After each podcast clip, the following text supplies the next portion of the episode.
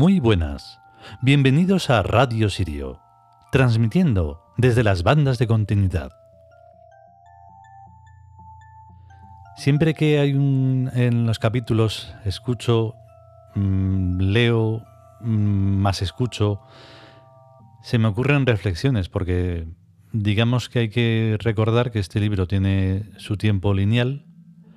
Muchos de sus aspectos están que no son, vamos, que no se pueden tocar, sigue siendo como es, pero hay otros que se han quedado como enclavados en ese tiempo.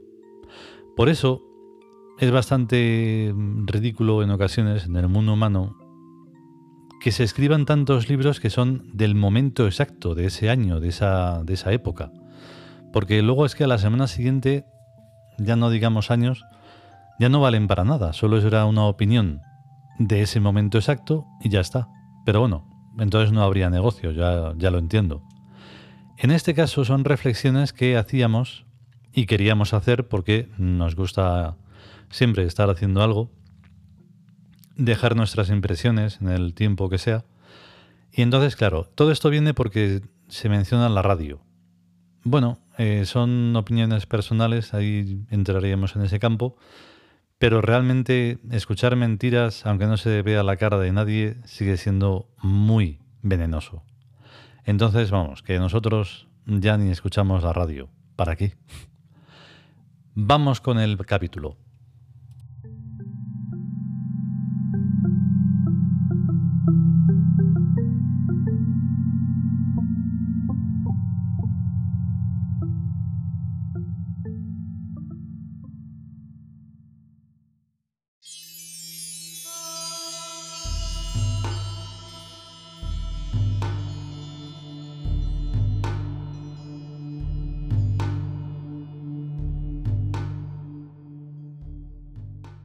Dioses egipcios. Amenhotep, Imhotep. Mont, Mint. Texto. El gran arquitecto de la ciudad de los dioses, y por tanto de las estructuras de poder del mundo espectral y luminoso que está plasmándose en la tierra. Comentario. Amenhotep igual Mont. Imhotep igual Mint. Amenhotep significa Amón está satisfecho. Imhotep significa el ser humano está satisfecho. Pero eso es en el idioma vulgar del antiguo Egipto.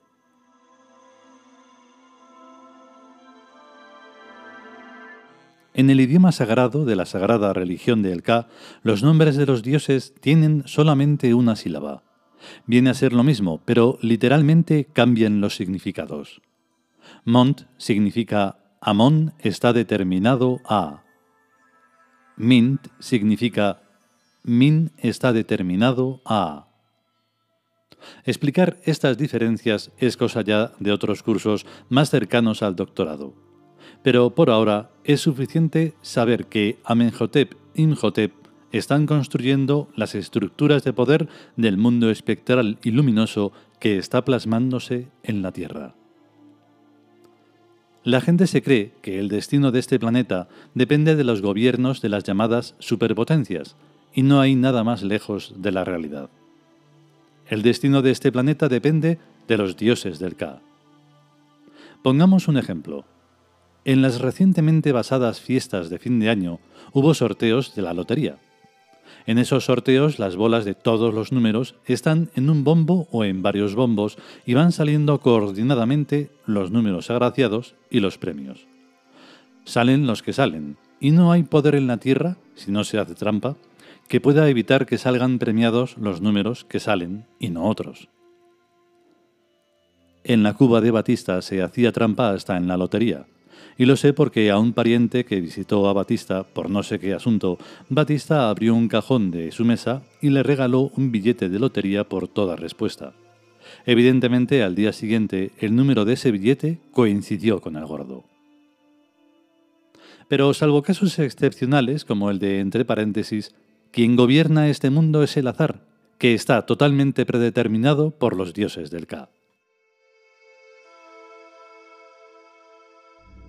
Y es lógico, no hay gobierno humano que pueda controlar los infinitos factores que intervienen en el destino, ni por partes ni en su totalidad, ni en el de cada persona ni en el de la humanidad en su conjunto.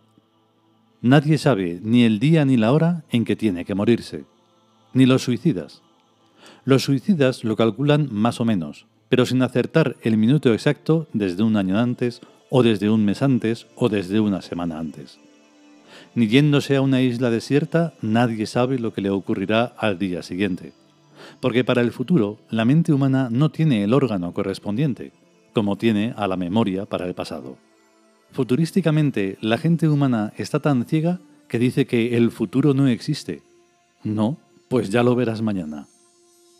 No nos conviene, pero me gustaría que los humanos primántropos fueran todos ciegos de nacimiento, para que no pudieran ver ni las estrellas, ni las montañas, ni las flores, ni nada de lo que vale la pena. ¡Qué asco les tengo, dioses! Como es natural, serán tan estúpidos como lo son actualmente, pero se notaría muchísimo más. Ahora lo disimulan con palabras y frases, pero ciegos totales no sabrían ni hablar no nos conviene, porque ¿qué haría yo con una humanidad de monos africanos? Estos por lo menos pueden ser albañiles. Todo tiene sus pros y sus contras. A lo que voy es a que me encanta escuchar los noticiarios, y no creérmelos, pero tenerlos en cuenta. Ver televisión es demasiado y no lo resisto, porque escuchar mentiras me sienta muy mal, pero ver caras mentirosas me envenena la sangre. Prefiero la radio. Bueno, los demonios satánicos dirán lo que quieran, pero lo que yo veo es que, a la trágala, ese mundo humano va siendo arrastrado hacia el destino que se merece, a su destrucción. Aparentemente, las fuerzas que lo van arrastrando hacia su final no son invisibles. Armamentismo, ingeniería genética, hibridación, acabamiento de los combustibles fósiles, odios y venganzas, recesión económica occidental, etc. Pero si se investigan las causas profundas de esas fuerzas, uno puede ver claramente que todas son de naturaleza psíquica. Lo que está destruyendo a este mundo humano no está fuera de los seres humanos, sino en su propio interior. Yo no he dejado de ser cristiano porque no creyera en Cristo ni en Dios, sino porque el comportamiento de los cristianos hace que Jesucristo y Dios sean una demoníaca mentira. La Biblia no, pero los Evangelios son bonitos. Sería de lo más estupendo que fueran verdad, que no lo son, ya que el estudio analítico de sus textos evidencia otra historieta completamente diferente a la que se nos quiere hacer creer. Pero incluso en el caso hipotético de que fueran verdad, los canallescos e infames comportamientos de los cristianos a lo largo de dos milenios, y actualmente, nos obligan por simple decencia a rechazar a Jesucristo y a su Padre que lo vayó. Este combate interior contra el cristianismo es también un hecho psicológico y por tanto invisible. El cristianismo se está hundiendo por todas partes. Pero con el cristianismo se está hundiendo también el judaísmo, en el que se basa y al que sostiene y mantiene. Y no tardará en seguirles en su hundimiento el islamismo, que resultó de los dos anteriores. Los tres monoteísmos se están hundiendo y desapareciendo del mapa mental y psicológico de este planeta, pero ¿qué ocurre con las bombas atómicas y la ingeniería genética y el rápido agotamiento de los combustibles fósiles? Ningún apocalipsis es tan sugerente ni tan revelador como la situación actual. Aniquilación, perfeccionamiento monstruoso y vida sencilla.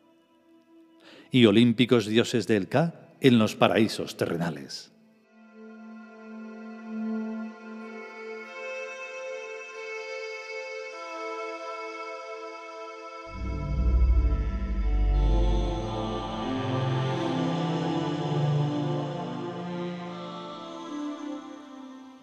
Y hasta aquí el capítulo dedicado a Amenhotep. Que por cierto es bastante más complicado porque es Amenhotep, Imhotep. Y además los nombres, digamos, ya añadidos de Luri de la sagrada religión del Ka.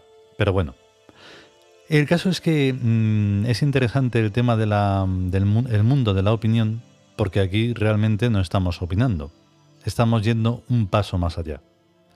¿Que porque lo, porque lo decimos nosotros? Pues en cierta forma, como somos una especie de portavoces de lo que no quiere ser nadie, ni siquiera el mundo de los monoteísmos, simplemente ellos están en un teatro porque tienen público, nosotros no lo tenemos, así que sabemos que nos estamos dirigiendo al nosotros que corresponda del tiempo futuro que fuere. Entonces no hay ningún problema, todo está en orden. Entonces, a quien le parezca una opinión decir cosas de los primántropos o de los humanos, pues estupendo, pero como no hay forma tampoco de, rebatirlo, digamos, o si la hay, no la conocemos, nosotros no nos basamos en, en cultureterismos, y la gente solo se basa en cultureterismos, así que es como basarse en nada. En fin, seguiremos, si podemos y sobre todo si queremos. A estar bien. Chao.